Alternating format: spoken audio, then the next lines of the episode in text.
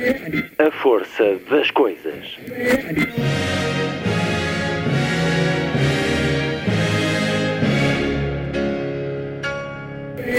Welcome to the 109th last night of the proms.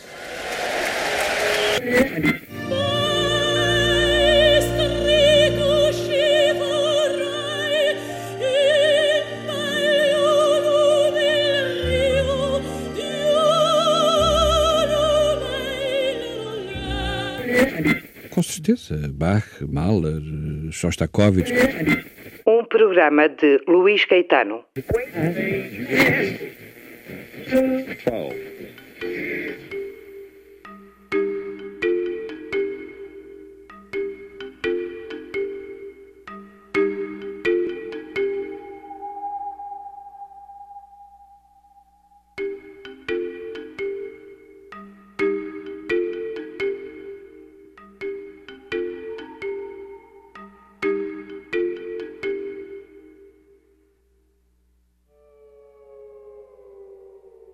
Walter Ugumem acaba de publicar Contra mim, com a chancela Porta Editora. Um livro que caminha na memória, na descoberta e no espanto da vida. Uma vida, uma família e um país. Num tempo de crescimento para todos. Escrita muito íntima, extração do sensível, viagem ao território assombroso da infância, mas assumindo nestas páginas a ansiedade de futuro. Um resultado também dos dias que atravessamos, os dias que nos convocam ao repensar das coisas. Walter Ugumem, já a seguir, em entrevista. Na segunda hora, seguimos com o escritor e um outro livro seu, A Desumanização. Romance marcado pela perda, o silêncio, mas também pela redenção, que nos leva para a força telúrica e árida da Islândia Agora no olhar da dramaturgia, palavras que renascem em palco, personagens que ganham outra vida, a desumanização de Walter Ugumem a partir de terça-feira, pelo Teatro Arte Imagem, no auditório da Quinta da Caverneira, em Águas Santas, na Maia, com dramaturgia de José Pedro Pereira, Zé Pedro, direção e encenação de José Leitão e a interpretação de Daniela Pego. Uma peça que é envolvida pela música de André Barros, que vamos escutar também na segunda hora. Vou conversar com os responsáveis pela dramaturgia e encenação sobre esta peça, esta proposta de releitura de A Desumanização de Walter Ugumem. É o teatro a afirmar-se vivo em tempos em que os números da pandemia atingem patamares inquietantes. Esta é uma peça que é consequência do período que estamos a viver, dos últimos meses, mas como aqui escutaremos, a desumanização é também um vírus muito contagioso e a única maneira de lhe escaparmos é também mantermos distância, é afastarmos-nos de quem a tem. Como sempre, a terminar o programa de hoje, Lilliput, o pequeno grande mundo dos livros para os mais novos, aqui percorrido semanalmente por Sandy Gageiro. Sábado, 7 de novembro. Muito boa tarde, esta é a força das coisas.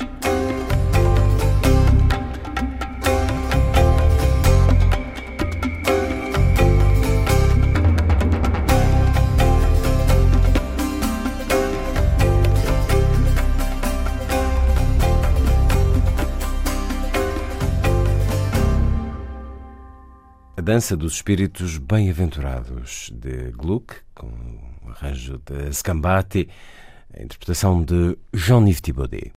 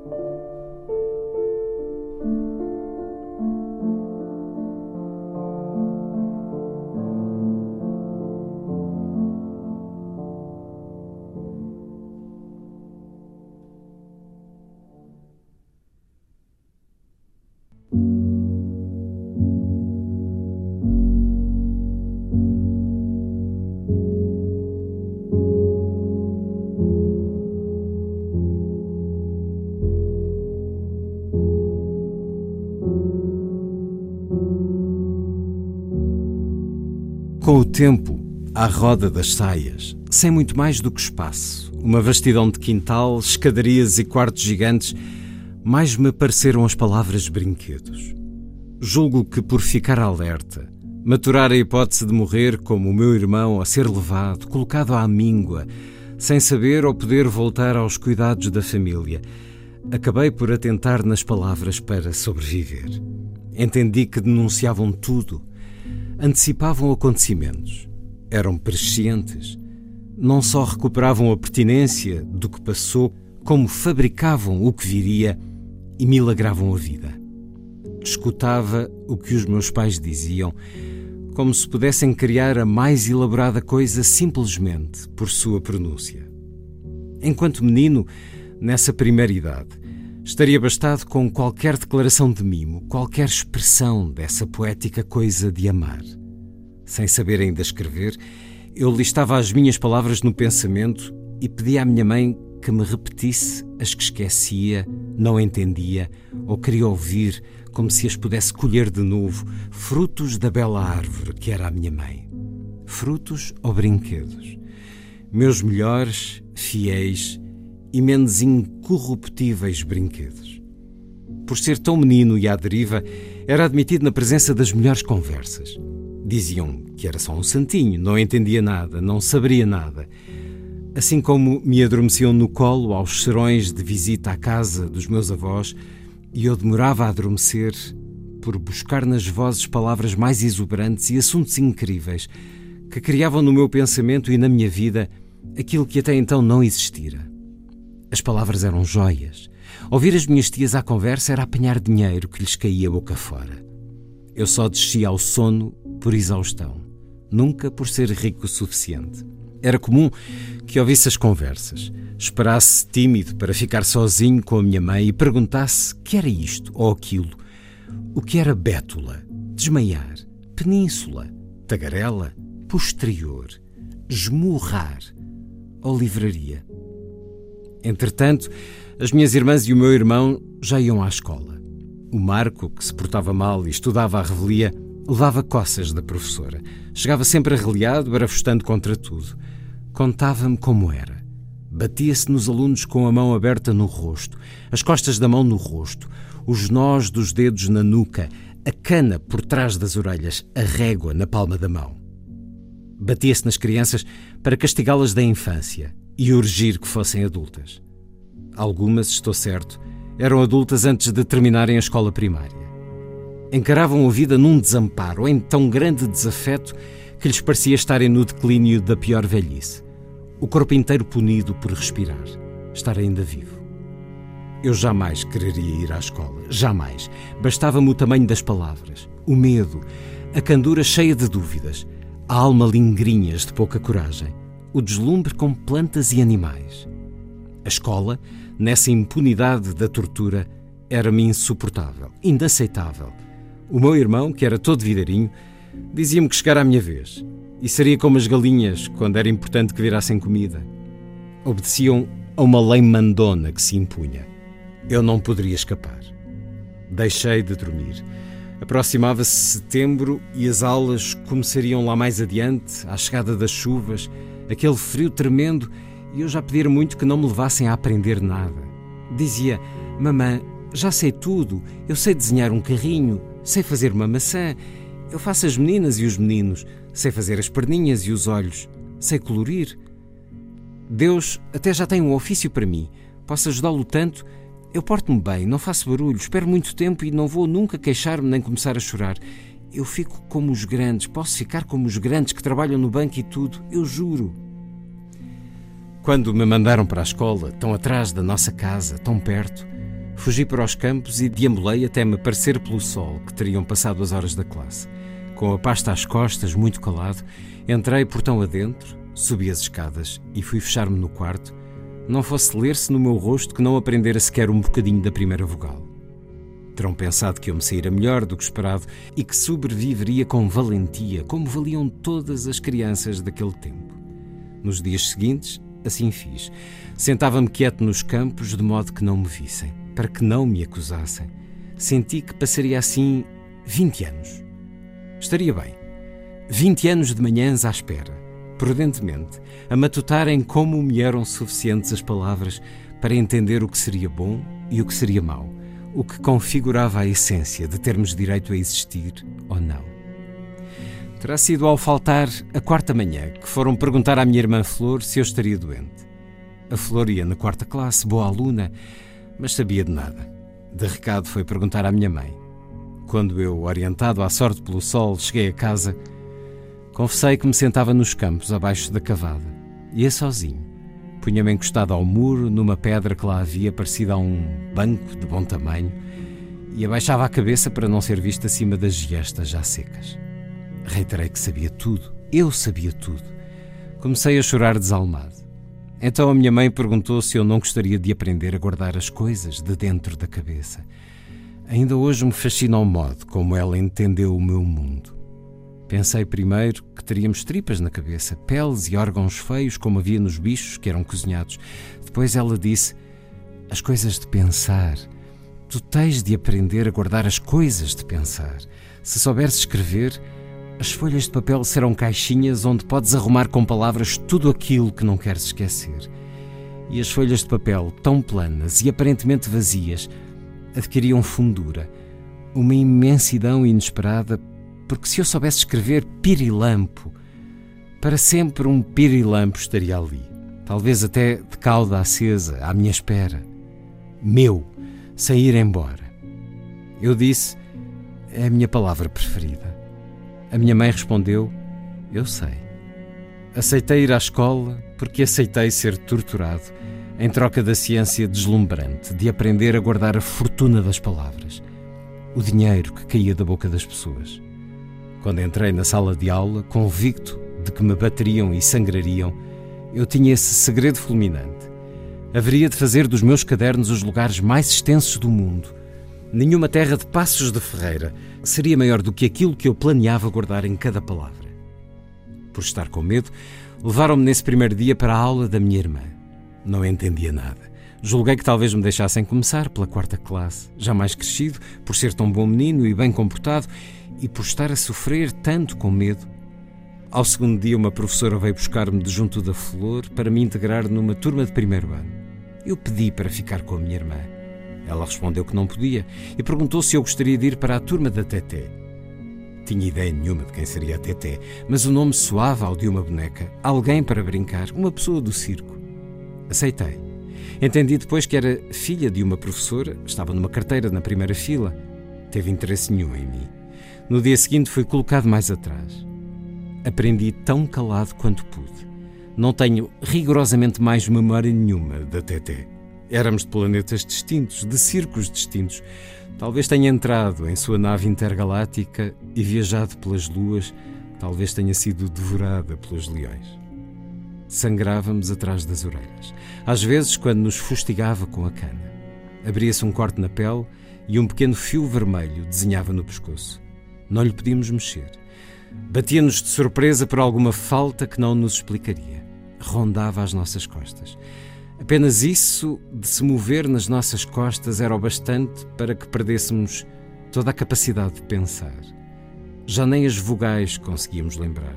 E ela devia notar nossa hesitação. Éramos escolhidos para aquela vergastada repentina que nos causava uma dor lancinante e já se haviam tornado claras as regras. Não devíamos chorar, nunca gritar de dor, manter as mãos embaixo, sem acudir às orelhas. Se sujássemos as mãos de sangue, sugeríamos os cadernos. Sobretudo, enquanto os colegas faziam seus exercícios, teríamos de implodir em silêncio. Incomodar ninguém com nossa mariquice de sentir dor, querer chorar, ponderar fugir, pedir socorro, ver a morte, negociar o medo com Deus.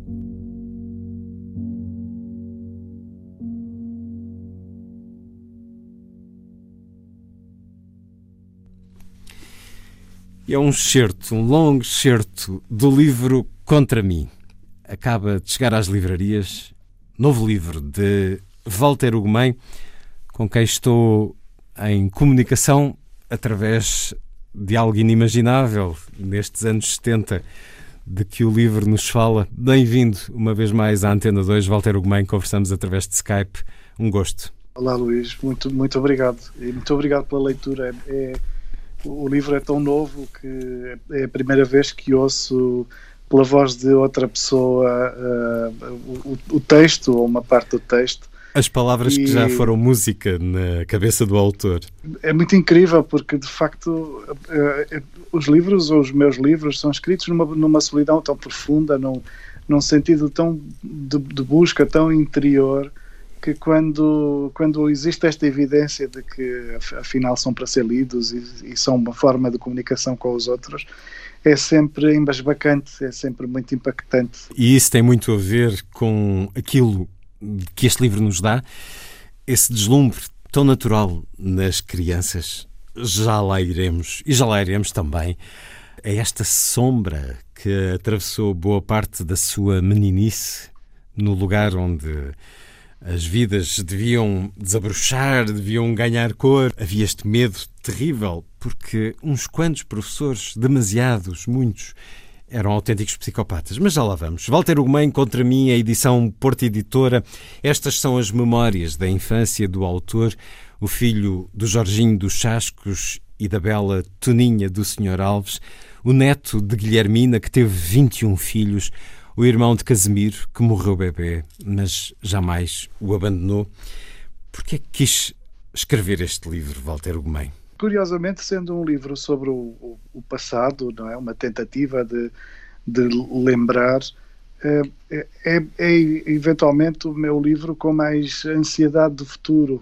Hum. É, neste, neste ano, eu acho que fomos todos desafiados para nos repensarmos. Hum eh, ficamos, uh, criamos uma expectativa tremenda em relação ao que os governos, os estados, não é? os, os ditos eles, os eles de todo o mundo que, que dominam que dominam as nossas vidas, ficamos, criamos uma expectativa enorme em saber como é que como é que vão uh, solucionar o, o, o, problema, como é que vão encontrar uma saída e eu, eu vi as coisas um pouco de uma forma um pouco diferente. Eu sei que estamos subjugados aos Estados e a, e a muito mais interesses que os dos Estados, coisas, organizações complexas ou, ou manipulações complexas, mas achei que me competia a mim encontrar eh, individualmente, pessoalmente, de uma forma profundamente subjetiva, competia-me encontrar também uma estratégia de, de, de, pensar o futuro. De se repensar, e... há aquele clichê do divã do psicólogo,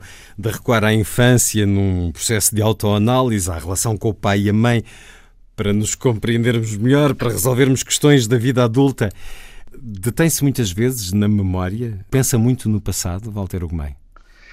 Eu, eu detenho um pouco na memória, e sobretudo, e sobretudo no que tem que ver com a infância, mas não é tanto, enfim, julgo que não é tanto para analisar-me ao, ao, no, no, foro do trauma, digamos assim, ou no foro das lesões, mas mais a, a, a, para verificar a que distância que eu estou daquela, daquela, daquele primeiro espanto da vida e das primeiras intenções mais cândidas ou das intenções mais límpidas em que não havia muita dúvida entre o que era bom e o que era mau, não é? Hum. E, e, eu acho que, que, que, por isso é que eu acho que este livro é, o, é, o, é, um livro com uma ansiedade de futuro tremenda e é, escrita, é escrito pelo futuro e não pelo, pelo passado, porque, porque ele me serve para me uh, ratificar os, os, fundamentos ou as essências, para me levar a recuperar uma, uma lúcida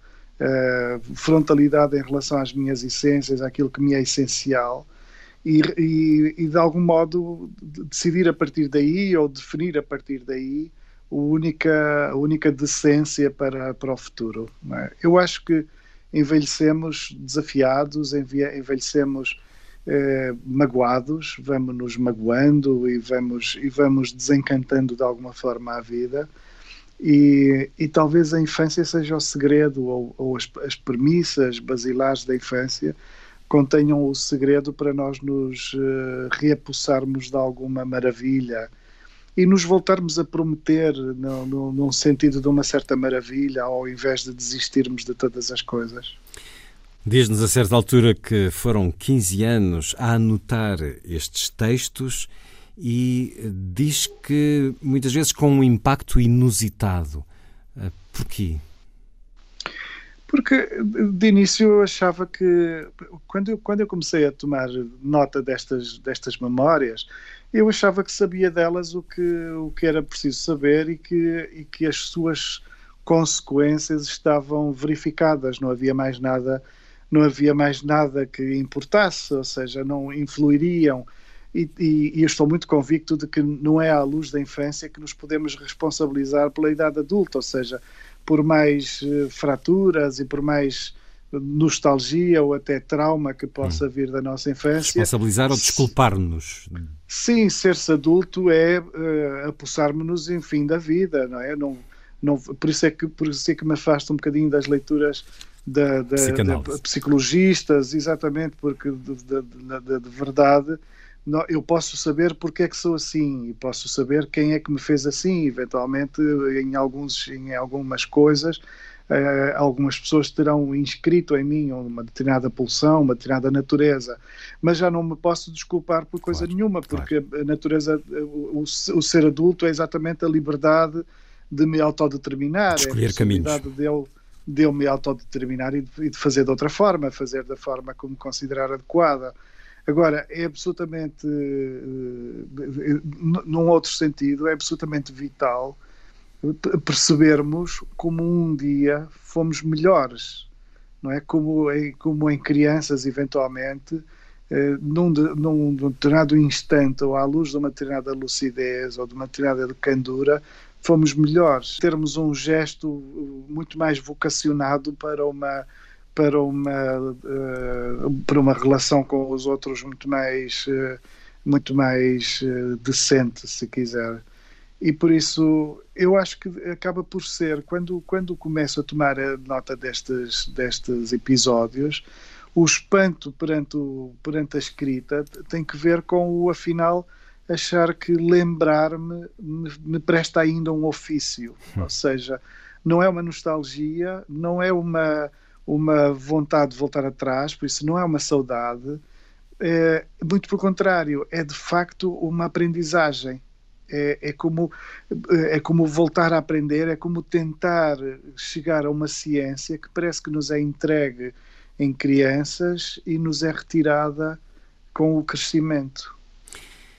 Como é que se lembra de tudo isto, Walter Gomes? De tantos momentos, de tanto detalhe? As memórias da sua infância não se foram perdendo com o tempo, não se foram enchendo de espaços em branco onde a realidade, o sonho, a fantasia já, já se confundem? Sim, claro que há muitos há detalhes que eventualmente serão da minha cabeça. Há coisas, há coisas de, de que me lembro, há, há, coisas que são mais ou menos inequívocas, demasiado factuais para serem para, para, para conterem algum tipo de, de desvio mas uh, eu, eu, vejo as coisas assim. Eu fui, eu fui uma criança muito solitária, uh, demasiado protegida por ser o filho mais novo, o que significa que cresci de, de encontro a um tremendo silêncio, porque os, os problemas ou as explicações, as grandes descobertas da família dificilmente chegavam a mim, porque não se discutiam comigo eu não era necessário para discutir problema nenhum da família. Por isso eu era mantido em silêncio e normalmente estava de fora de todas as equações. O que significa que eu precisava de. Para mim, tudo era muito intenso, porque eu precisava de ouvir através das paredes, precisava de, precisava de fazer a leitura das expressões, precisava de ler o silêncio. E isso tornou-se muito, tornou-se muito característico na minha pessoa, inclusive até hoje. Eu creio que sou, uma, que sou alguém que age muito mais por uma fração de milésimos de segundo de observação, eh, posso escrever um livro inteiro, mais do que fazendo perguntas, inquirindo, mais do que uh, até confrontando as pessoas, sou muito pouco, sou muito pouco dado a, a confrontos. Depois, eu, eu, vejo o livro, eu vejo a autobiografia como uma coisa impossível, por isso ninguém é capaz de escrever com rigor a sua autobiografia. Uh, e por isso todos os textos vão propender para ser uma certa ficção que, que é, no fundo, a ficção de que nós nos lembramos, a ficção de que nós nos fazemos. agora, eu estou convencido ao escrever que escrevi paulatinamente aquilo de que me lembro. Agora, é curioso que, por exemplo, quando debato com a minha mãe, há muitas coisas que a minha mãe se lembra de forma hum. diferente. E há coisas que eu, que eu atribuo à minha mãe que ela acha que foi o meu pai ou que ela simplesmente não se lembra. E algumas coisas eu tenho certeza absoluta porque são muito claras na minha cabeça. E outras coisas fico na dúvida quando ela própria duvida também. A memória é uma grande questão. Lidar com ela, entendê-la, uh, trabalhá-la de alguma forma muitas vezes por insatisfação. No seu caso, eh, chega inclusive a descrever-nos imagens, uh, uh, vivências aos dois anos e sete meses, no dia 25 de abril de 1974, o que é, para mim, um motivo de estupefação, uh, e ainda por cima vai mesmo à baixa. os seus pais vêm de Angola. Walter Ugumem nasce a 25 de setembro de 1971 em Saurimo, Angola. Há uma licença em que eles estão cá e o, o bebê também. O bebê, a pequena criança, dois anos e sete meses, Sim, que lembranças, meses, que flashes, que, que imagens tem desse dia uh, inteiro, inicial e limpo, que é realmente extremamente inicial também na sua memória. Sim, é, é, é, é das coisas de que me orgulho, é ter uma, uma memória, um, de facto, é apenas, são apenas umas, uns uns clarões daquele dia, não é? Uma coisa meio desestruturada, em que, por exemplo, divirges da minha mãe, em que eu, eu não me lembro não me lembro da companhia dos meus avós maternos, mas a minha mãe diz-me que sim, que estavam lá e, e, eu ainda me lembro de discutir, de conversar com, com o meu avô e com a minha avó o facto deles terem estado ali presentes e, e os meus avós já morreram há muitos anos. Mas, mas eu não me lembro deles nesse dia. Agora lembro-me do susto de o meu pai nos vir chamar e, e, e, de, e de meu pai não entender o que se passava e de, e de achar que era uma guerra porque viu viu tanques na, na rua e viu pessoas armadas à distância e eu acho que se ouviram uns tiros. Vocês iam pai... ao Banco de Portugal, portanto estavam ali muito perto da, da ação. Da, da confusão toda, exatamente. E, e, e, nós tínhamos, segundo isto eu não me lembro, mas segundo o que, o que me contaram sempre, o que conta a minha mãe, fizemos a viagem durante a noite inteira, porque se fazia a viagem de norte, de norte a sul, fazia-se a viagem claro. assim, em longas, longas, longas horas, e para se conseguir ter a certeza de que não se, não se, não se parava demasiado, viajava-se durante a noite, e por isso teríamos saído de Guimarães, não sei se à meia-noite, se às 11 da, da Quase que passaram pela anterior. coluna de Salgueiro Maia, depois de Santarém. Sim, e, e, fizemos a viagem sem ouvir rádio porque iam, iam à, ia-se à conversa para, para poder o meu pai manter, estar acordado, desperto. E, e, por isso não se, os meus pais, os meus avós não, terão, não se terão percebido de que estava a haver uma, uma revolução, de que estava a acontecer alguma coisa em Lisboa. E eu lembro-me desse susto do meu pai, e junto a isso lembro-me de brincar nos bolossos com um menino muito claro, um menino de olhos azuis, muito loiro, e é curioso porque eh, eu lembro-me do, do gosto de estar a brincar e do espanto de ver uma criança tão clara, eh, e isso seria natural porque eu vivia em Angola, não é? O espanto de ver aquela criança tão clara e lembro-me da fratura desse espanto, ou seja, lembro-me da fratura dessa, dessa contemplação que é de facto o meu pai aparecer dizendo existe uma guerra, há uma guerra e, e eu na minha cabeça lembro-me da minha mãe me tomar ao colo e correr comigo. A minha mãe diz que não, diz que quem correu comigo foi o meu avô. Mas, mas, mas para mim foi, foi, era, o, era o fôlego dela que, que me, de que eu me lembro. Porque a contemplava, provavelmente, é uma memória extraordinária e muito, muito inicial de um menino, de uma criança, bebê praticamente, que fica expatriado nesse dia porque cresceu nos dois primeiros anos de vida em Angola e de repente eh, já não voltam ao lugar, já não voltam à casa onde tinha tido os primeiros, os primeiros dias de vida, deixam lá as, as, as coisas de família, inclusive as fotografias. Há um sentimento uh, de, de perda que ainda hoje tem para com África, para com o lugar de onde, onde não regressou, pelo menos com a família, Walter Ugumem? Tenho uma pena enorme de não ter podido trazer uma memória e uma relação mais efetiva com Angola. E hoje tento pressentir as coisas e, e leio livros, tento ficar, uh, tento ser um, um, nadinho angolano e isto já é, já é abusivo, porque de facto, como não tenho uma memória direta do que, do que lá vivi, Uh, não, não, me posso, não me posso candidatar a ser angolano, mas tenho muita pena disso. Regressou a este lugar em, em, adulto? Eu estive, eu estive em Saurima, sim. Hum. Há Quando? Uns, há, uns sete, há uns sete anos, talvez, teria 41, uh, 42 anos. Foi à procura da casa, ainda existia? Foi, foi, fui à procura dos lugares e, e, e tive uma, uma sensação de alguma familiaridade com, hum. com alguns odores, Cores. Uh, com, com o chão da, da, da, da casa, achei, achei, uh, achei que o chão não me era estranho. Uh, enfim. Foi mesmo dentro da casa onde tinha tido esses primeiros anos de vida?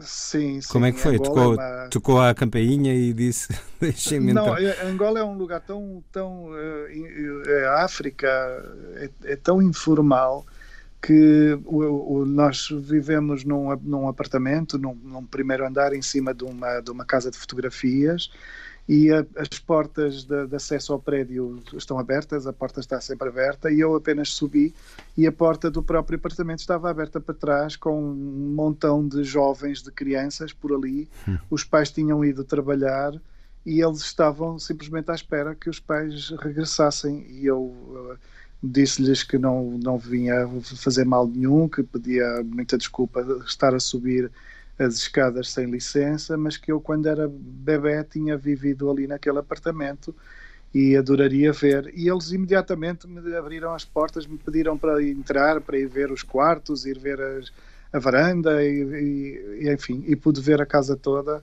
Uh, enfim, a, casa obviamente não me lembro, não, não, não me lembraria jamais, mas tive aquele impacto, aquela sensação de que o chão, a tijoleira da, da, da, da, cozinha, a tijoleira da entrada da casa, que me era de me ser familiar. Uh, são coisas que, enfim, uh, não, não terei jamais certeza de ser uma, uma memória ou, ou, ou uma um reconhecimento de outra coisa qualquer, de outro lugar qualquer. Mas a verdade é que estar em Saurima estar em Angola, em Angola me comoveu muito, mexeu muito comigo e, e inclusive fiz a, a, promessa a mim mesmo de um dia tentar passar uns meses em Saurimo hum. e, e, e procurar escrever um romance angolano mas isso só depois de, de, estar com os angolanos e depois só depois de poder de poder de perto pressentir eh, alguma coisa e tentar entender alguma coisa. Talvez resolvendo questões que tenham ficado duridas, porque eh, para além dessa ausência de, de casa inicial, de, de, de casa onde nasceu, essa impossibilidade de a ela regressar depois atravessa a pureza das crianças, mas as crianças também são muito cruéis e Walter Ugumem passa por aquela condição do que regressou de África e daquele que convivia com os meninos negros e isso na escola ou no grupo uh, de, de, crianças uh, teve também momentos muito violentos e até assustadores. Faz parte também de uma visão do crescimento que não foi fácil nessa época em que uh, estava a crescer em Passos de Ferreira e a visão da escola que nos dá é muito assustadora. Está no certo que li inicialmente. Esta questão dos professores, já falei disso há alguns anos no outro programa, mas no seu caso, Walter Gomes, há o testemunho e a vivência direta de professores, tanto na pré-primária como na primária, com um tal nível de violência, maldade, que eram absolutos psicopatas, que deixavam vir acima o pior que, que o ser humano tem dentro de si e que basta um pequeno poder para exercerem. E isto já quase fora de um tempo em que eles campeavam, porque falamos da escola em meados da década de 70, já depois do 25 de Abril, nas décadas anteriores no nosso país, esses professores tinham uh, ainda maior impunidade, claro, não todos, mas uh, alguns. Regresso aqui a essa memória que é partilhada por uh, muitos outros. Passos de Ferreira Ainda não era chamada a capital do móvel, mas já abundavam as marcenarias e a indústria das madeiras alimentava a maioria da população. Por ser tão normal que se fizessem as escolas com professores que batiam, à escada do Natal muitos meninos traziam de presente uma régua nova que os próprios pais esculpiam com engenho e talento. Do melhor mogno ao castanho, polidas, envernizadas, algumas contraplacadas, lacadas, com punhos que distribuíam os dedos das professoras, com furos nas palmatórias para aleijar melhor, ou pequenos altos a sugerir ligeira perfuração. As réguas novas que os meninos traziam orgulhosos pelo Natal eram dispostas nos armários de vidro ao fundo da sala. Na mesa da professora, por hábito, ficava apenas a régua preferida, uma menos domingueira, mais normal ou habituada ao trabalho. Num ano, o Manuel ofereceu uma régua que o pai fizera. O Manuel, de quem nunca mais soube nada, porque julgo que à quarta classe abandonou para sempre os estudos, era um menino sobretudo pesaroso. Lembro-me dele como de uma sombra. Uma camisola verde gasta, sem rosto, só contorcida, magra, sem se ouvir ali ninguém. Aprendia devagar e tinha sempre fome. Tínhamos sempre fome. A pobreza era a normalidade. Não sei que fez o Manuel naquele dia. De hábito, estávamos todos perdoados no dia dos presentes. A manhã toda, a professora abria as coisas cuidadas que as famílias tão simples tinham o brio de enviar. E alegrávamo-nos. Talvez o Manuel tivesse erros nos trabalhos de casa. Certamente foi isso. A professora pediu-lhe a mão, mostrou que usaria a régua que o seu próprio pai acabara de lhe oferecer e bateu-lhe. Quando nos batia a palma da mão, era impossível conter o braço. Os músculos desmanchavam um pouco e o sangue assomava a pele que ficava rubra. E chorávamos lágrimas gordas, sem grito. Não se podia fazer barulho. O grito daria lugar a uma segunda reguada, e estava tão provado que assim era, que o Manuel chorou mudo e curvou-se mais, a sua camisola verde como um trapo amarrotado, sempre sem ninguém dentro. Nesse mesmo ano, depois das férias de Natal, a professora tomou a régua do pai do Manuel e bateu-lhe de novo, e o Manuel gritou muito, caindo no chão. À dor inusitada, depois de um primeiro protesto, a mulher deteve-se, ordenou que se levantasse, e todos vimos, mesmo por dentro da camisola, que lhe partira o braço. A turma calada, num medo semelhante, a estarmos fechados numa sala com alguém que poderia querer matar-nos um a um. O meu amiguinho recolheu as suas coisas, muito choroso e sempre culpado, e foi sentar-se no átrio da entrada. Meia hora depois, alguém veio por ele para o levar ao hospital. Regressou no dia seguinte, de braço engessado, mais calado que nunca. Pensei que seria tão grande maravilha que Deus reparasse no Manuel. Pensei com muita força que era necessário que Deus reparasse no Manuel. Walter Ugumem, no livro Contra mim, a dar-nos memórias que nos deixam enraivecidos e comovidos com estes psicopatas que foram professores. Esta gente que merecia ainda hoje ser denunciada publicamente porque eram agressores de crianças, canalhas, numa das mais nobres profissões, onde também os havia, com qualidade e humanidade. Matilde Rosa Araújo, que entrevistei há tanto tempo, por exemplo, deu aulas a crianças durante décadas por todo o país e era o oposto disto, era uma mulher competente, uma professora tolerante e afável. Há pouco falávamos de traumas e de uh, não haver na vida adulta esse espaço para a desculpabilização por comportamentos indignos, errados, com traumas da infância, mas isto era de facto traumático para as crianças, fazia-as com certeza suspirar de alívio quando chegava a altura de abandonar a escola e abandonavam.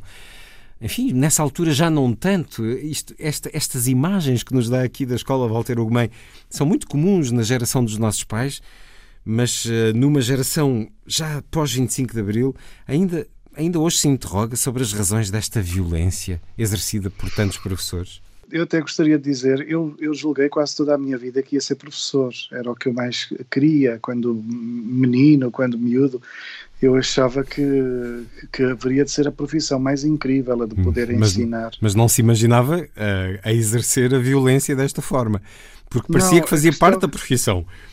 É, a questão, a questão nesta, neste tempo da escola primária e, e em Passos de Ferreira é que era tão normal, era tão assim, que nós, que nós ao tempo não concebíamos a coisa de outra forma.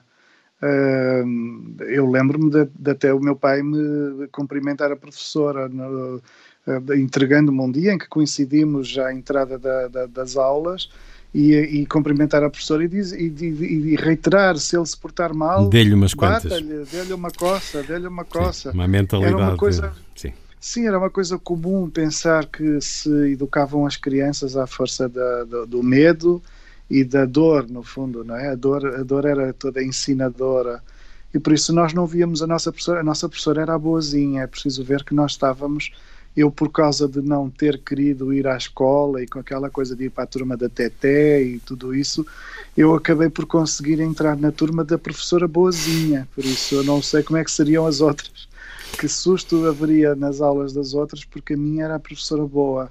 Um, eu acho que é uma questão de mentalidade, é uma questão de, de facto de se pensar ao tempo, de se pensar que, que, que, as pessoas tinham sido educadas assim e por isso seguiam educando assim. Não creio que nos pudesse. Não creio que seja isso exatamente que me pudesse traumatizar. Agora, creio que pode ter, ter sido um fator que, que tenha feito, por exemplo, com que esse menino Manuel, que era o meu coleguinha de lado, que, que esse Manuel tivesse, por exemplo, preferido ir trabalhar para as marcenarias ao fim da, da, quarta classe, ao invés de dizer eu quero continuar a estudar, não é? Porque querer continuar a estudar não prefigurava nada de, de bom, não podia ser uma, não podia ser uma boa ideia, tinha de ser uma péssima ideia, não é?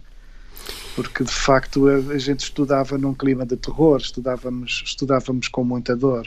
Contra mim, o mais pessoal livro de Walter Ugumem, agora editado pela Porta Editora. Fale-nos deste momento em que Walter Ugumem foi considerado por muitos um santo milagreiro. Pois isso, isso eh, tem que ver com um dos episódios insólitos da minha infância, o de ter que acontece pelos vistos com muita gente aqui aqui pelo norte é, é muito comum encontrar pessoas que passaram pelo, pelo mesmo.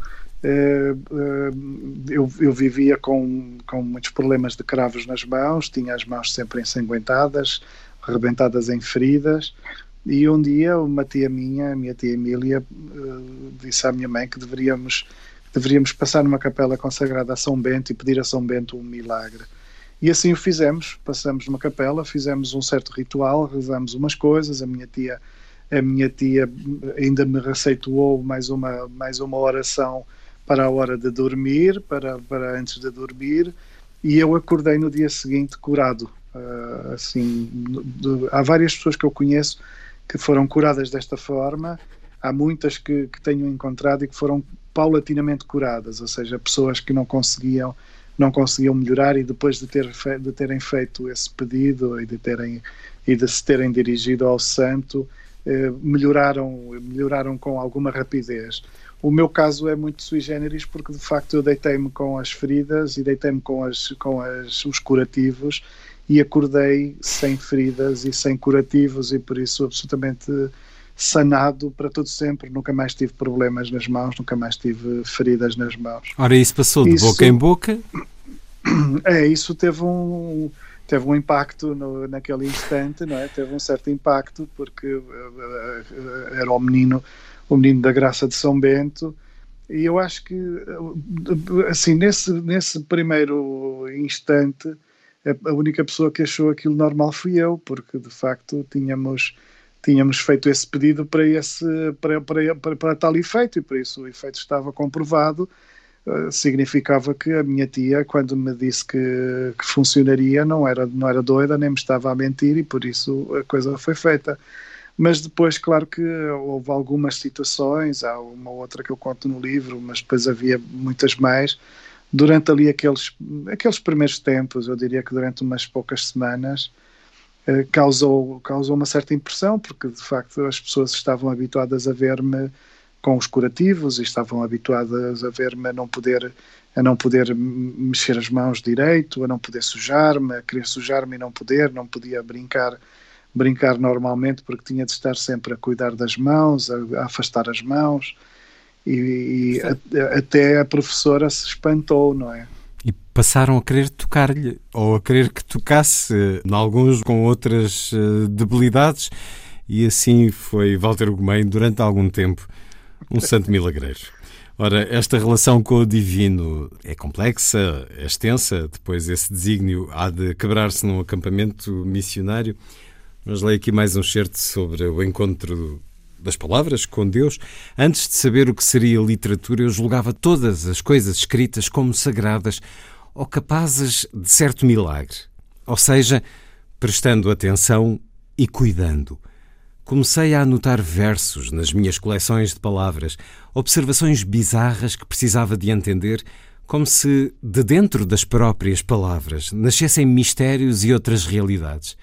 Eram a minha forma de inventar a Bíblia e de cuidar de uma voz que pudesse ser decente para levar às pessoas perfeitas do paraíso.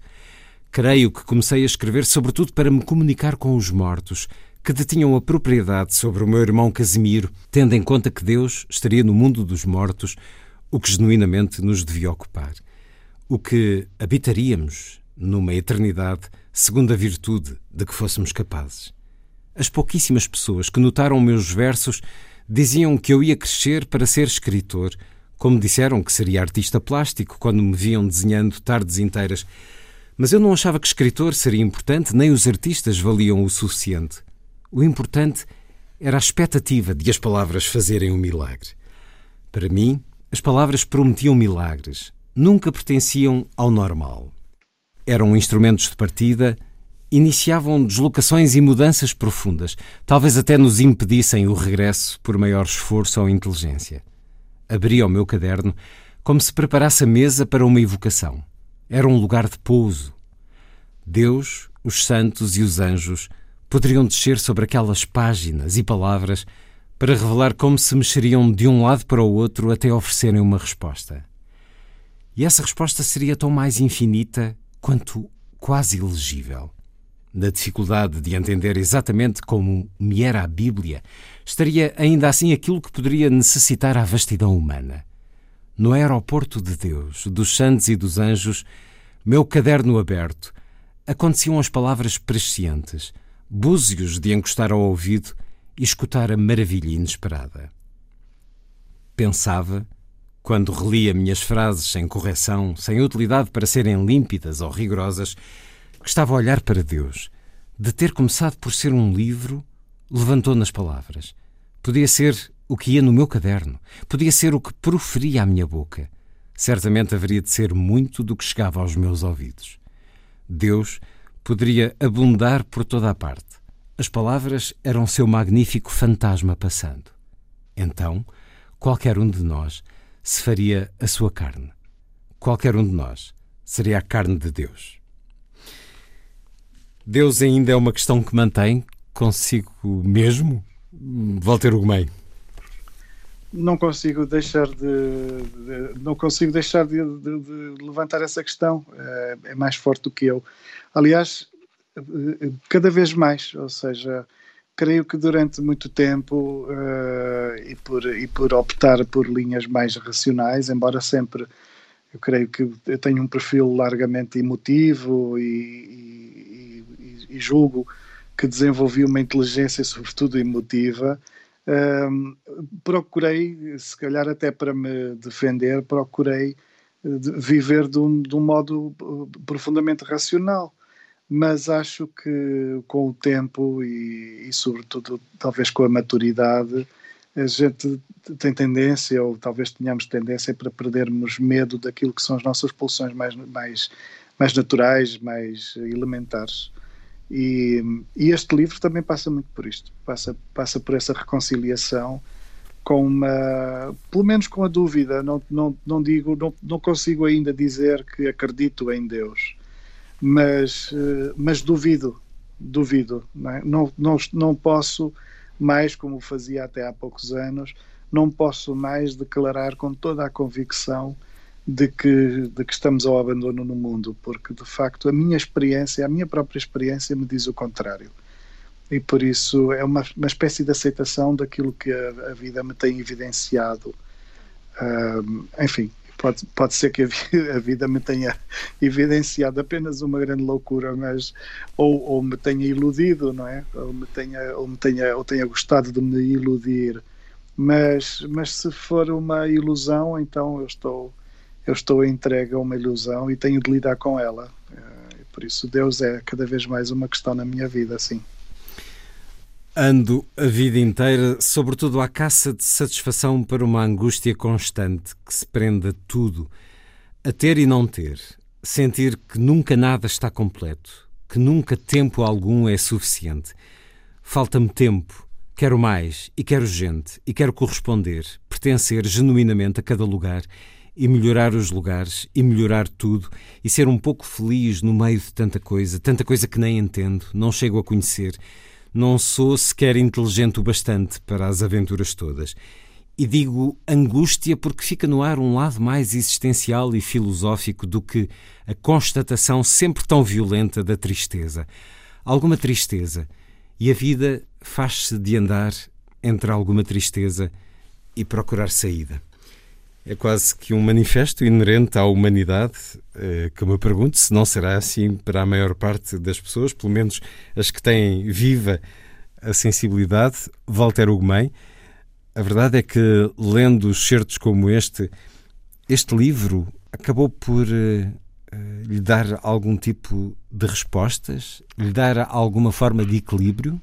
Não sei se me deu as respostas, mas devolveu-me as perguntas. É um livro que me que me permitiu recuperar as perguntas fundamentais e, e talvez colocar diante de mim aquilo que, que eu sempre quis ou que, ou que era a minha natureza mais profunda e pensar, olha, eventualmente estás, estás distante porque, porque falhas ou não precisas de falhar tanto. Talvez seja interessante haver uma higienização da vida para que nos abeiremos do que, do que sempre quisemos ser e do que sempre quisemos fazer. Mas, mas sim, esse excerto, esse excerto que leu uh, é, é, muito.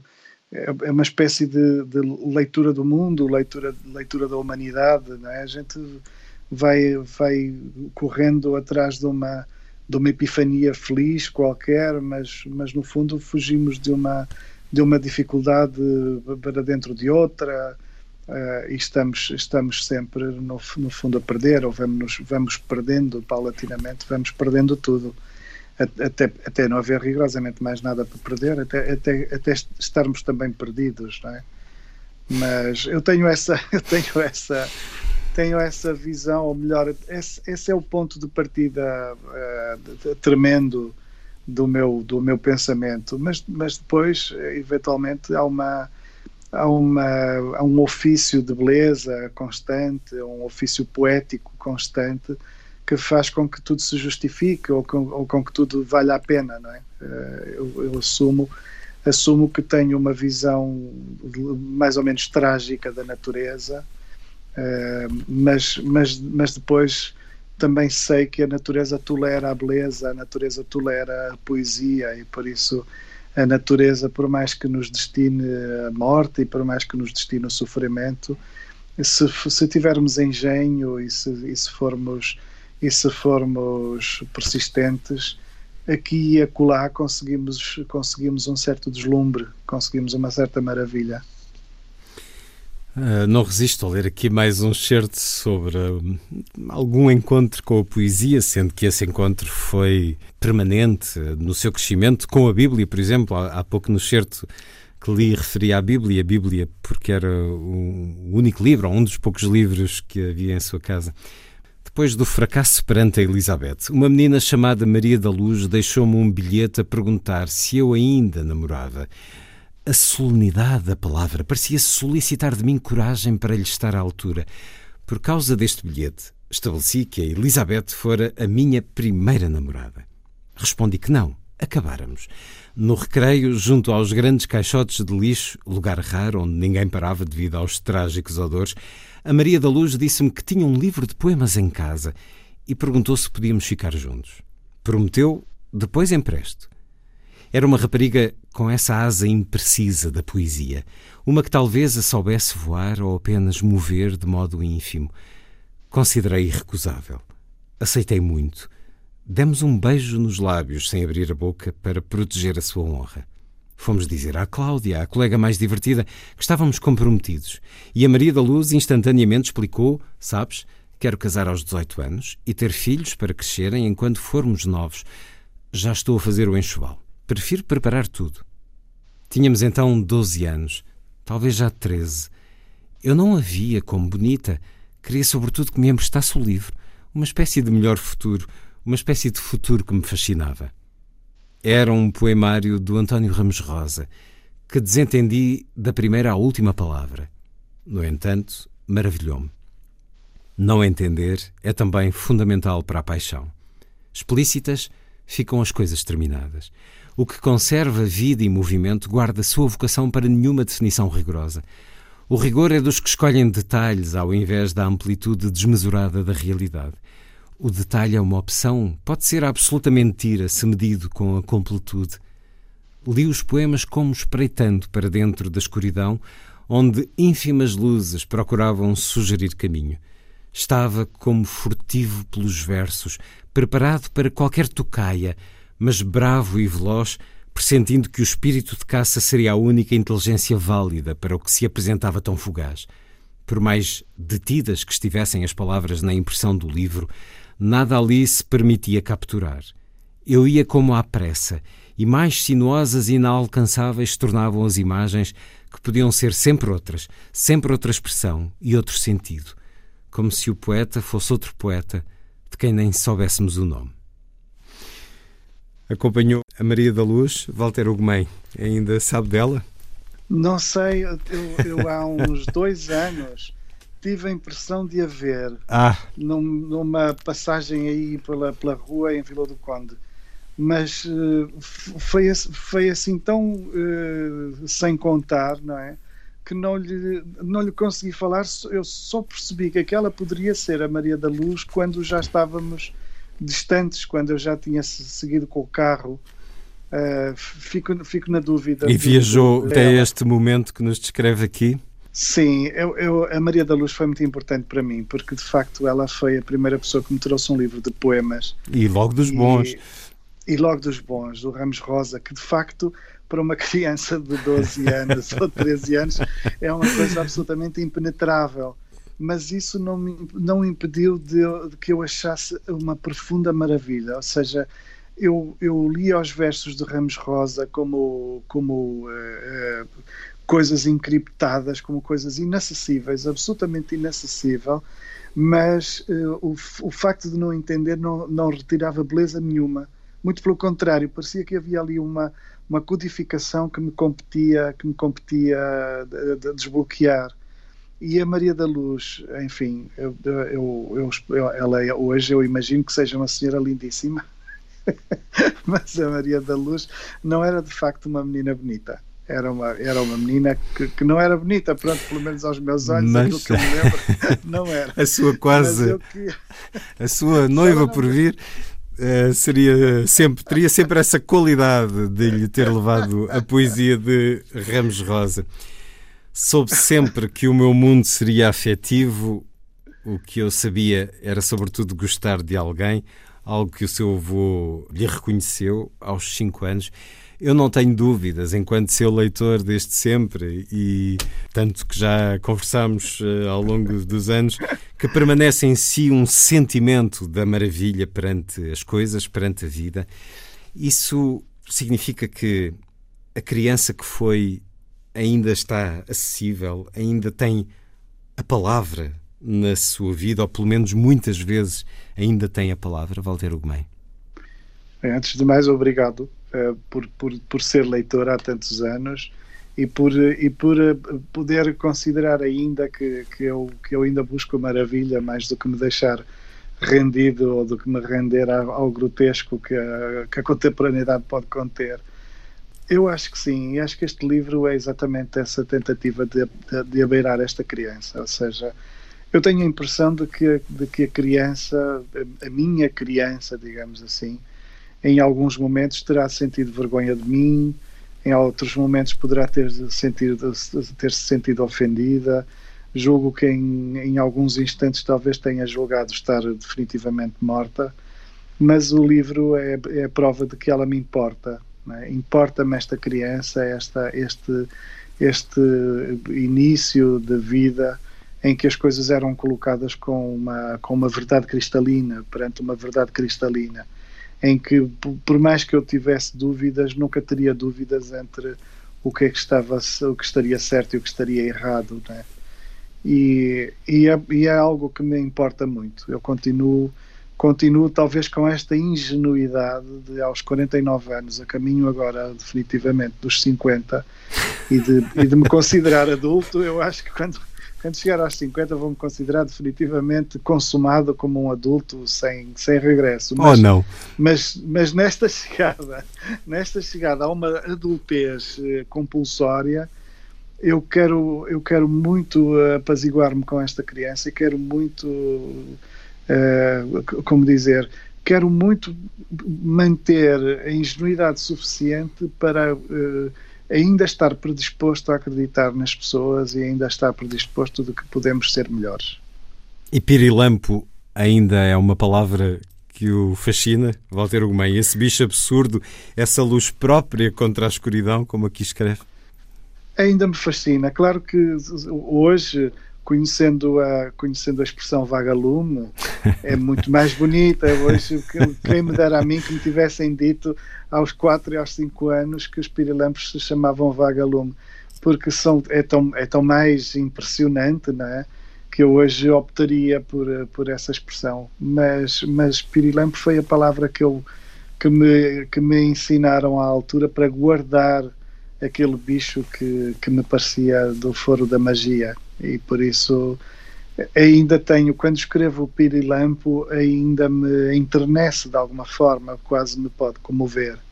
Uma luz que o tem guiado ao longo da vida, esse deslumbre. Walter Ugumem, Contra mim, publicado agora na Porta Editora.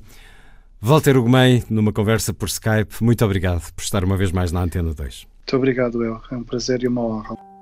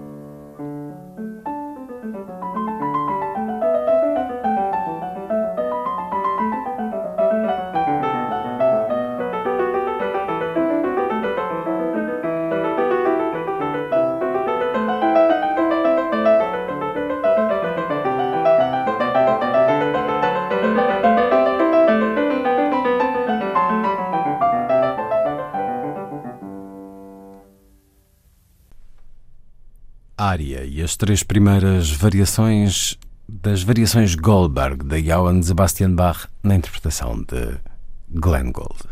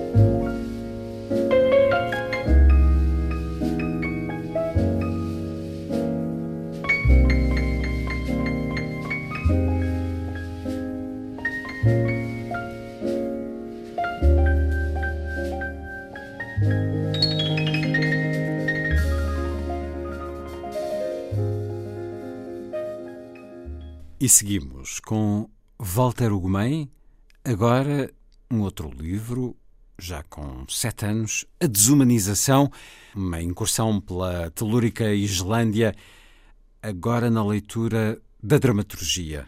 Uma peça que está em cena a partir de terça-feira pelo Teatro Arte Imagem, no auditório da Quinta da Caverneira, em Águas Santas, na Maia.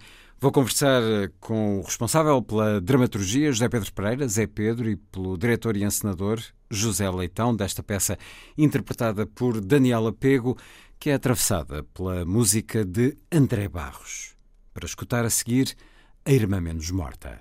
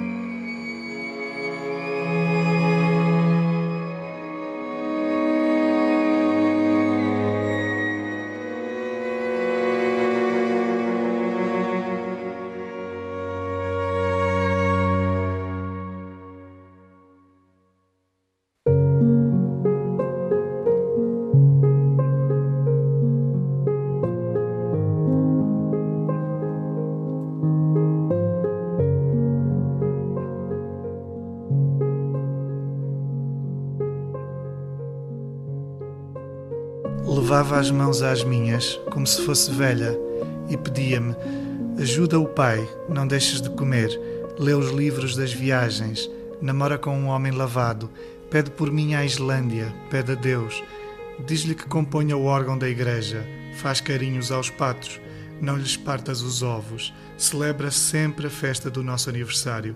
Ainda que estejas sozinha, sem ninguém.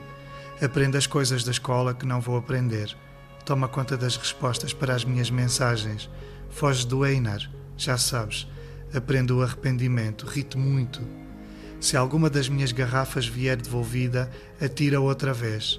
Ninguém precisa de saber que já não estou aqui. Se os mortos forem heróis, vou realizar os teus sonhos. Vou ficar a olhar por ti, mesmo que não me consigas ver. Eu acho que os mortos sabem as coisas todas da escola, não achas? Não tenhas medo. Não é preciso termos tanto medo, só um bocadinho. Estar morto deve ser inteligente. A morte deve ser pura inteligência. Não acredito que existam mortos burros. Deus não ia guardar paciência para ter com ele almas burras. O corpo é um traste, a alma deve ser incrível. Quando nos virmos ao espelho e só ali estiver a alma, vamos pasmar de maravilha, maravilhadas com o que somos ou sabemos ser viveremos apenas nas costas dos olhos, entendes? Seremos apenas as costas dos olhos, o lado de dentro.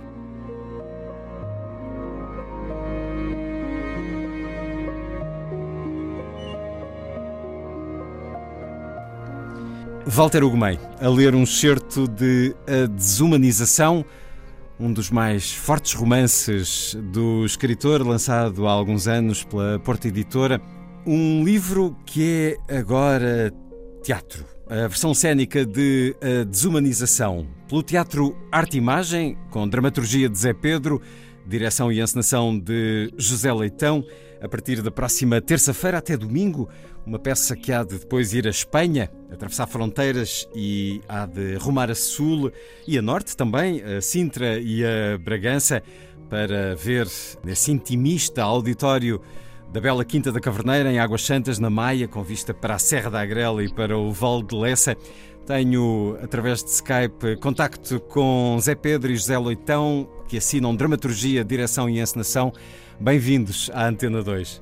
Muito obrigado. Muito obrigado. José Leitão, o arte e imagem não faz teatro só por fazer teatro. Não faz arte pela arte. Gosta de refletir a atualidade. Isto são palavras suas há alguns anos a propósito de uma outra peça, a partir de Manuel Jorge Marmelo.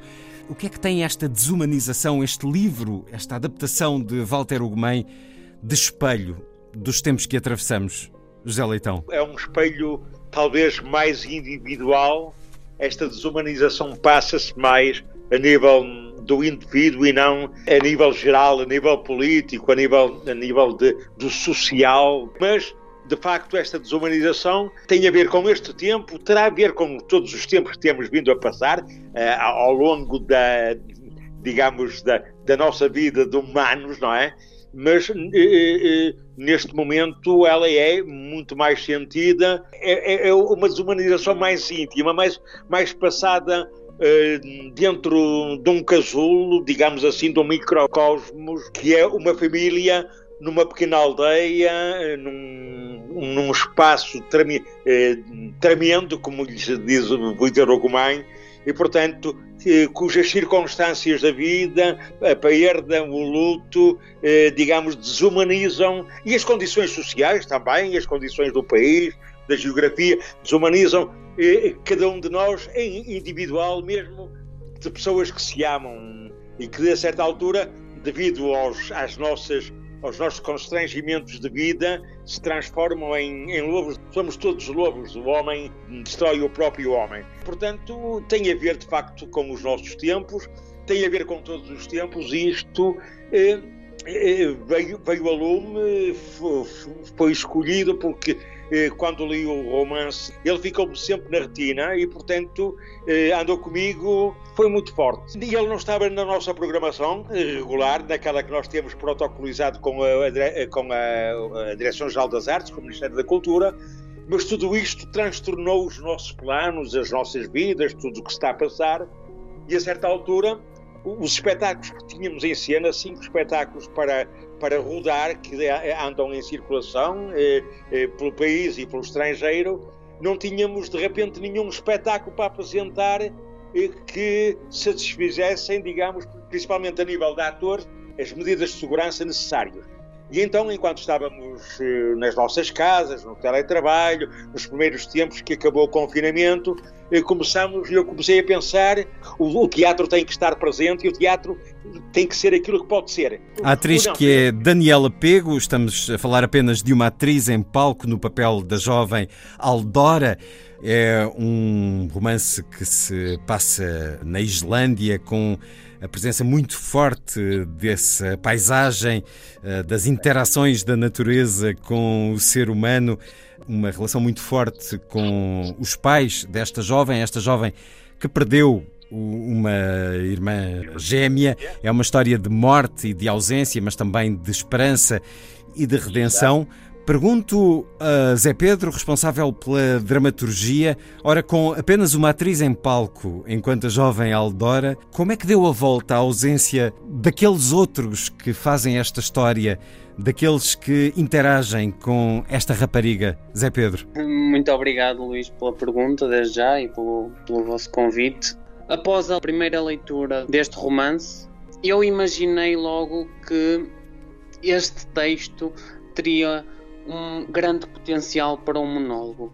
Como é que eu vou colmatar a dificuldade de incluir os outros vários personagens para além da protagonista Aldorra?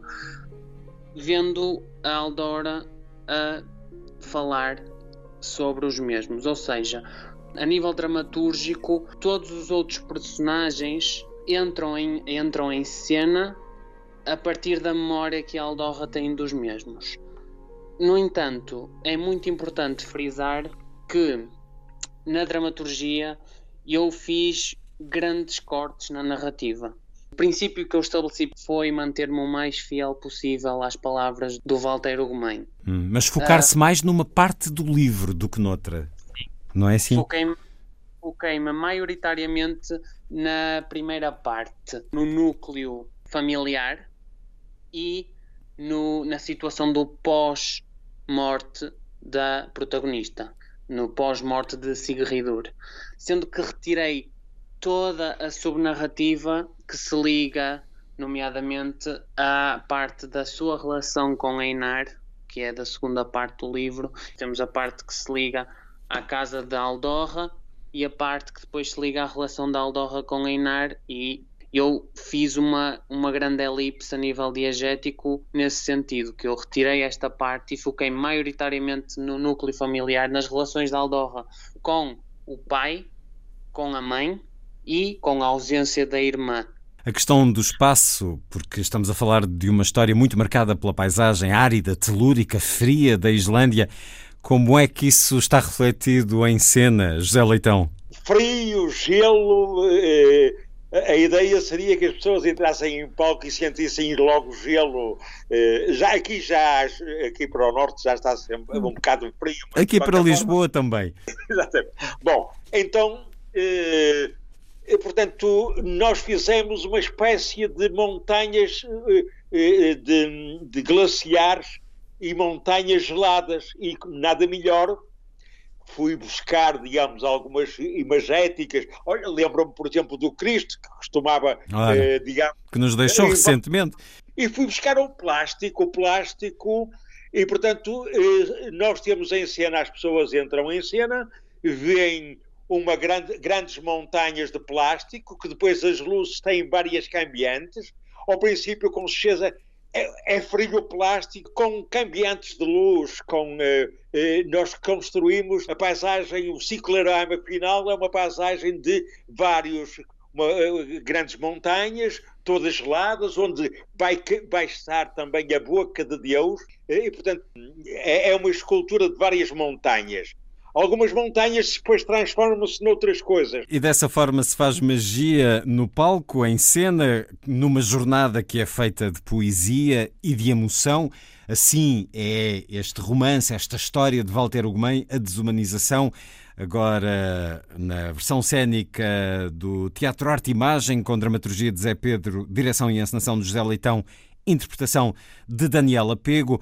Ora, já nos disseram que é uma peça fruto deste período de pandemia, dos meses de confinamento, e a ele estamos a regressar.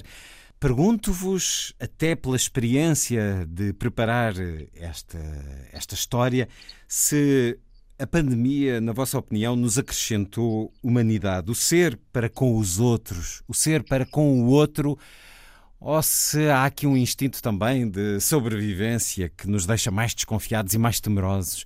Qual é o vosso olhar sobre o que é que este momento histórico nos está a fazer? Pois este momento histórico não é oportunidade para coisa nenhuma, suponho. Daqui não, não se tira nada de bom. Exatamente, não se tira nada de bom. E infelizmente, digamos, eh, confirma-se um conjunto de coisas. Eh, cotidianamente nós estamos estamos a ver que, digamos, essa parte da humanidade que é um certo humanismo, ou a humanidade está mais está neste momento mais virada para o lado da, da desumanidade do que da humanidade.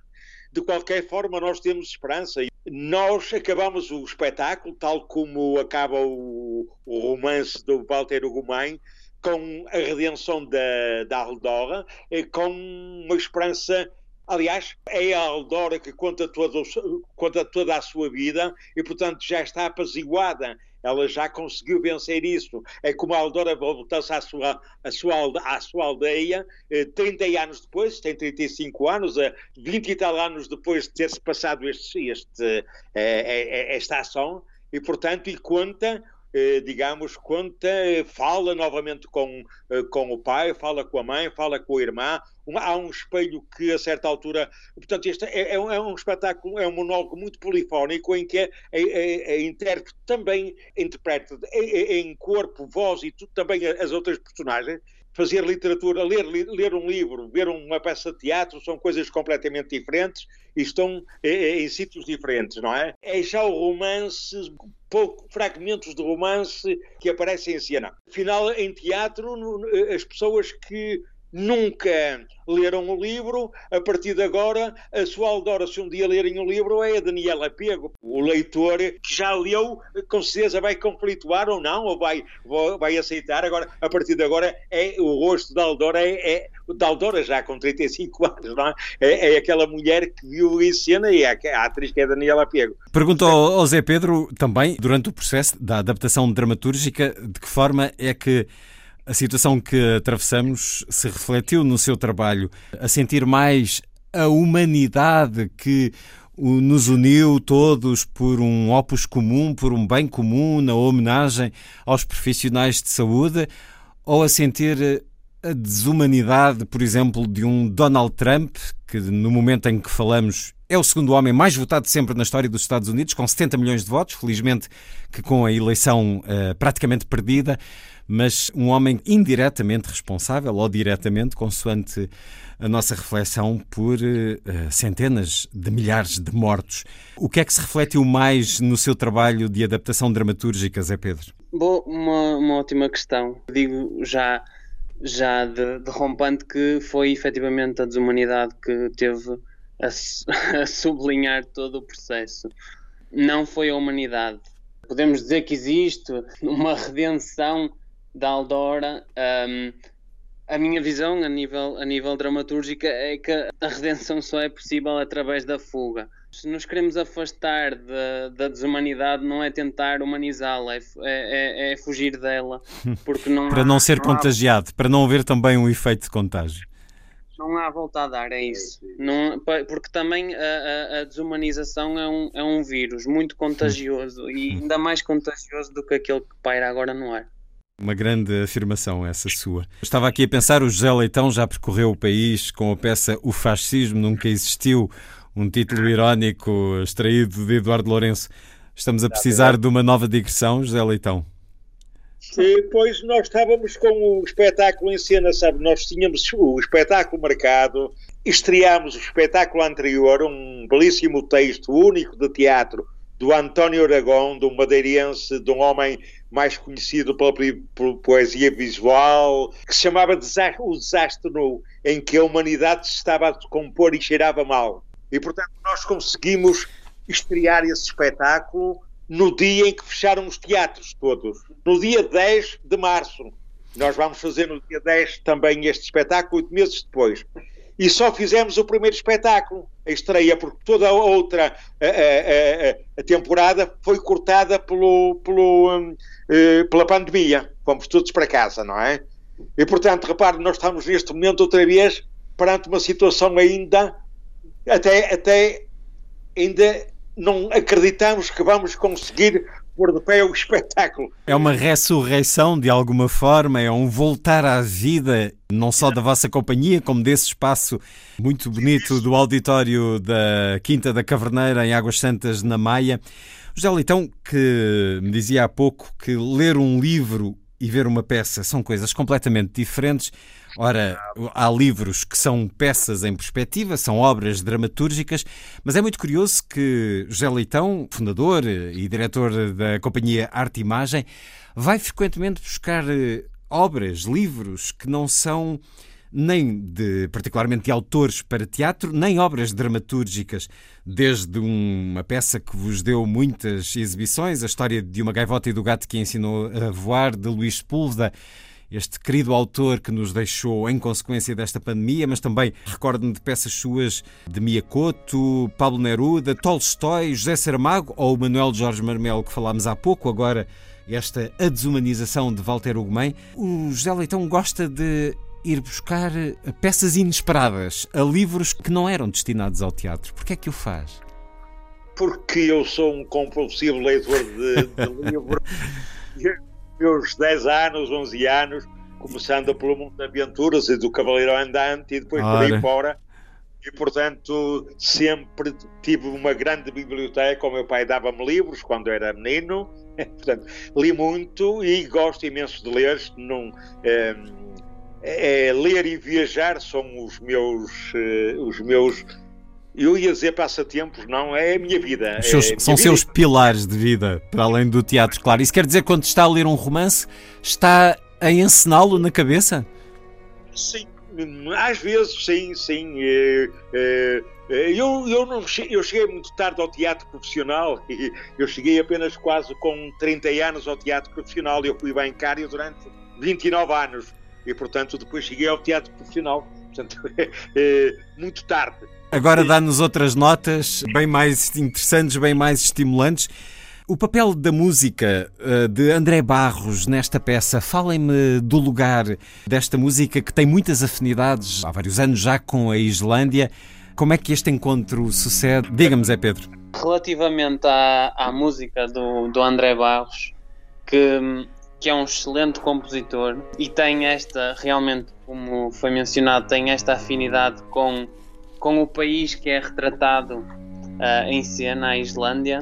A composição musical, a banda sonora desta nossa criação é realmente uma nova camada de sentido que é acrescentada à, à peça. Não só pela sensibilidade do André a nível da composição, mas também devido a toda a sonoplastia que foi sendo introduzida uh, juntamente com as suas músicas, nós temos, para além da sua, da, da, das suas músicas, temos também sons que foram retirados da Islândia, das marés, dos pássaros, da, dos ventos, que foram diretamente retirados da natureza na Islândia, gravados em alta qualidade e foram-nos disponibilizados também pelo próprio André para ser incluído durante o espetáculo. Ou seja, o espetáculo ganha uma nova dimensão que provavelmente as pessoas não ligarão diretamente porque um, são sons de, de pássaros e de ventos e de marés que poderiam tanto ser na Islândia como aqui, mas que foram retirados também da Islândia. A música do, do André, sendo ba obviamente bastante cinematográfica, um, sendo que ele já trabalha para, para a indústria há, há muitos anos, um, cria também uma linguagem diferente àquela que normalmente os espectadores estão habituados a, a ver em teatro, mas que resulta lindamente com a poesia das palavras de Walter Ugumem. Acho que são uma combinação perfeita, são como, digamos, como o queijo e a marmelada. Aqui. Estar a dizer-me isso agora, pouco antes de jantar, eis uma bela combinação e uma bela imagem, uma forma uh, muito apetitosa de nos convidar para esta peça.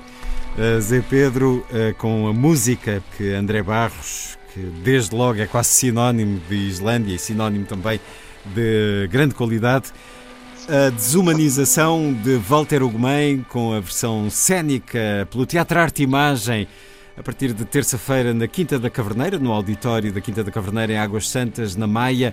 A interpretação de Daniela Pego desta dramaturgia de José Pedro Pereira, direção e encenação de José Leitão. Figuração de Cláudia Ribeiro, luz e sonoplastia de André Rabassa, a música de André Barros. Ora, estamos a entrar em dias de novas regras, já entramos na realidade.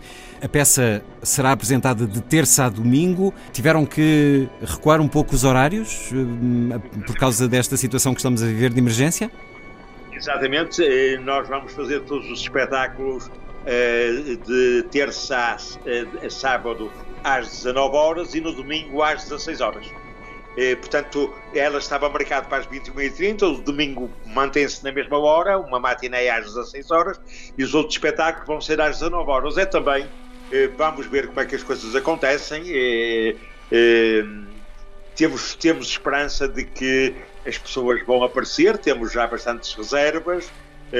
e já agora, deixe-me aproveitar para lhe dizer que já conseguimos também financiamento para levarmos o espetáculo a Cabo Verde e à América do Sul, ao Brasil, e ainda estamos à espera da Islândia, porque nós vamos levar o espetáculo à Islândia, não é? Portanto, também esse espetáculo, se não for em 21, em 22 estará pela Islândia. Ora, e assim alargando à humanidade, a um território mais vasto, a possibilidade de ver esta peça, que, como eu disse no início, e peço-lhe que confirme, eh, virá também a Sintra, a Bragança. Uh...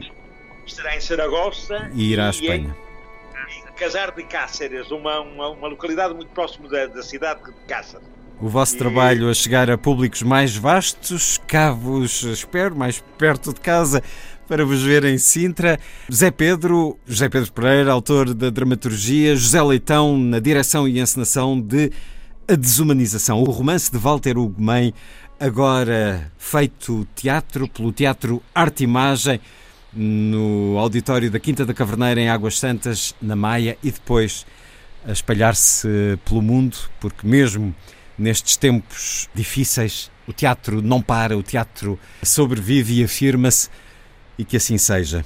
José Pedro e José Leitão, muito obrigado por terem estado na Antena 2. Muito obrigado. Muito obrigado.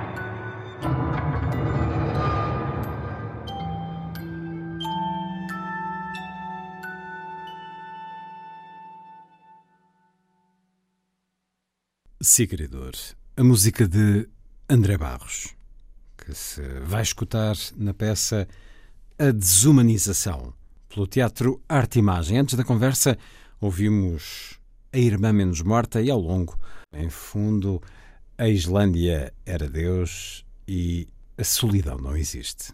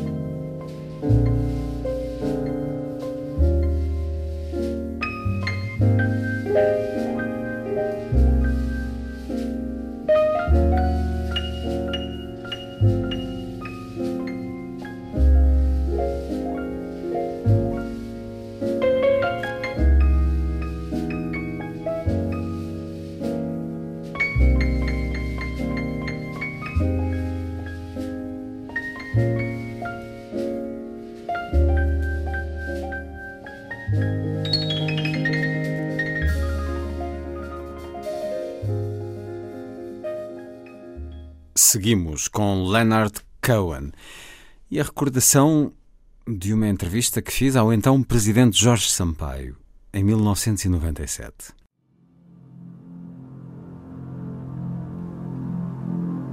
It's coming through a hole in the air from those nights in Tiananmen Square. It's coming from the feel that this ain't exactly real, or it's real, but it ain't exactly there. From the wars against disorder, from the sirens night and day, from the fires of the homeless, from the ashes of the gay. Democracy is coming to the USA. It's coming from the sorrow in the street, the holy places where the races meet. From the homicidal bitchin' that goes down in every kitchen to determine who will serve and who will eat. It's coming to America first, the cradle of the best and of the worst. It's here they got the range and the machinery of change, and it's here they got the spiritual thirst. It's here the family's broken, and it's here the lonely say that the heart has got to open in a fundamental way. Democracy is coming to the USA. I'm sentimental, if you know what I mean. I love the country, but I can't stand the scene. And I'm neither left or right. I'm just staying home tonight, getting lost in that hopeless little screen. Stubborn as those garbage bags that time cannot decay. I'm junk, but I'm still holding up this little wild bouquet.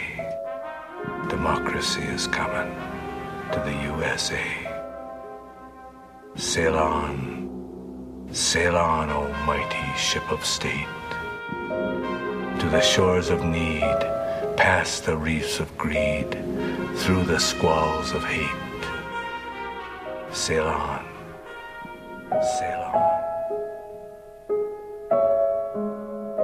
Vem por um buraco no ar, das noites na praça de Tiananmen.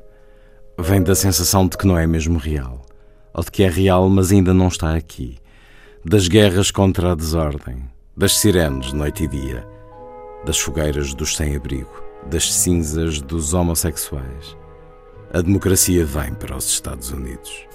Vem por uma fenda no muro, numa torrente visionária de álcool, do impressionante relato de um certo sermão da montanha que nem sequer finjo entender. Vem desse silêncio no cais da Bahia, do valente, vigoroso, violentado coração da Chevrolet. A democracia vem para os Estados Unidos. Vem do sofrimento nas ruas, lugares sagrados onde as raças se encontram. E da lamúria homicida que existe em todas as cozinhas para decidir quem serve e quem come. Desses poços de desalento onde as mulheres se ajoelham para rezar, pela graça de Deus, neste deserto e no deserto mais distante, a democracia vem para os Estados Unidos. Avança, avança ao poderoso navio do Estado, para as terras da necessidade, passando os recifes da ganância, por entre as borrascas do ódio. Avança, avança. Vem primeiro para a América, o berço do melhor e do pior. É aqui que tem o campo e o mecanismo da mudança, e é aqui que está a sede espiritual. É aqui que a família foi destruída e que os solitários dizem que o coração precisa de se abrir de um modo fundamental. A democracia vem para os Estados Unidos. Vem das mulheres e dos homens. Querida, voltaremos a fazer amor. Iremos tão fundo que o rio vai chorar e as montanhas vão gritar: Amém. Vem como uma maré viva, sob a influência da lua imperial, misteriosa, com um ardente aparato, a democracia vem para os Estados Unidos. Avança, avança, ó poderoso navio do Estado, para as terras da necessidade, passando os recifes da ganância por entre as borrascas do ódio. Avança, avança. Sou um sentimental, por assim dizer. Adoro o país, mas não suporto a cena. E não sou de esquerda nem de direita. Esta noite vou só ficar em casa, perdido neste ecrãzinho inútil. Mas sou tão teimoso como os sacos de lixo que o tempo não consegue decompor. Não sirvo para nada, mas seguro ainda este pequeno ramo silvestre. A democracia vem para os Estados Unidos.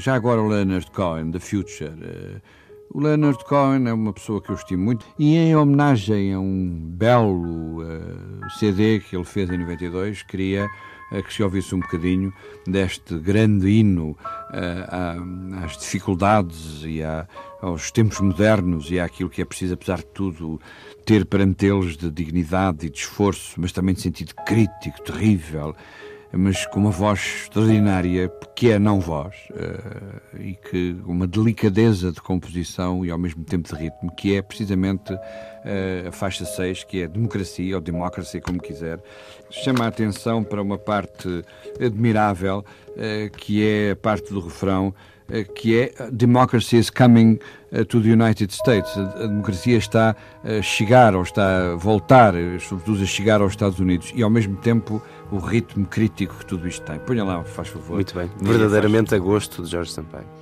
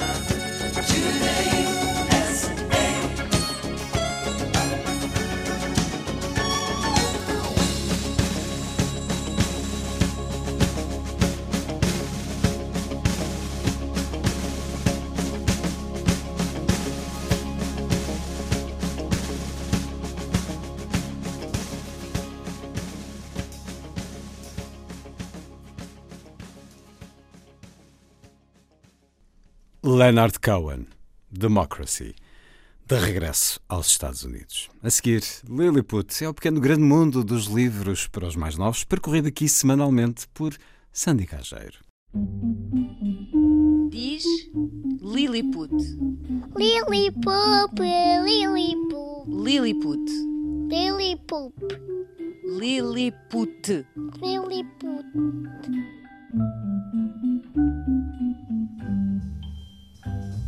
David Litchfield é um ilustrador de livros infanto-juvenis já conhecido em Portugal. Gosta de cruzar estilos e técnicas, cria histórias que nos levam aos laços familiares, à natureza e aos animais. É autor, por exemplo, de Urso e o Piano, que foi publicado em 30 línguas, com um grande aplauso da crítica à escala global. Venceu o prémio Waterstones para melhor livro ilustrado. Agora chega às livrarias portuguesas um novo título que se chama Luzes na Floresta, com um brinde em Portugal. A tradução das escritora Luísa Costa Gomes. Muito bem disposto, vamos ouvir David Litchfield a dar dicas sobre desenho e escrita. Como ilustrador, ando sempre com este objeto, um caderno de desenho. É aqui que gosto de apontar ideias, desenhos e textos, coisas à pressa e às vezes faço só uns rascunhos, desenhar sem pensar. Às vezes desenho nestes livros coisas malucas, Aqui, por exemplo, fiz dois homens enormes com narizes gigantes, parece que estão zangados um com o outro. All kinds of crazy things. Let's have a look what we got in here. Here we go. Here's a drawing of two men with big giant noses who look like they've had a fight because they've got plasters and they just look a bit angry with each other. Here's another weird Aqui está outro. Aqui fiz uma casa com um bigode e talvez esteja a ler um jornal. É muito importante desenhar, escrever as tuas ideias e ter sempre um livro contigo. É muito emocionante viajar com os livros que já fiz. Mantém esta ideia. Para um escritor e um artista, é importante ter sempre um caderno para colocar todas as ideias. uh, a book to put all of your ideas in. Podem procurar outros títulos do autor em português: O Urso, o Piano, o Cão e o Violino e O Gigante Secreto do Avô. Para além do Urso e do Piano, que já tínhamos referido há pouco, são livros da Book Smile e da Fábula.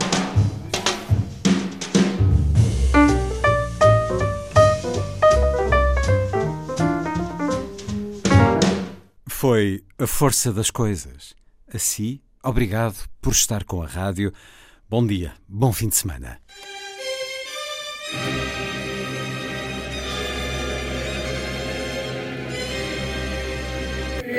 A força das coisas.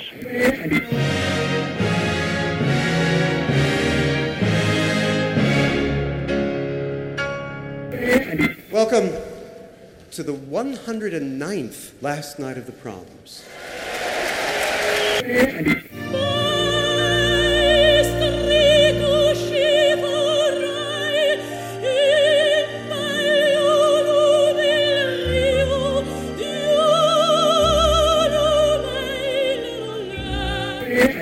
Com certeza. Bach, Mahler, Shostakovich.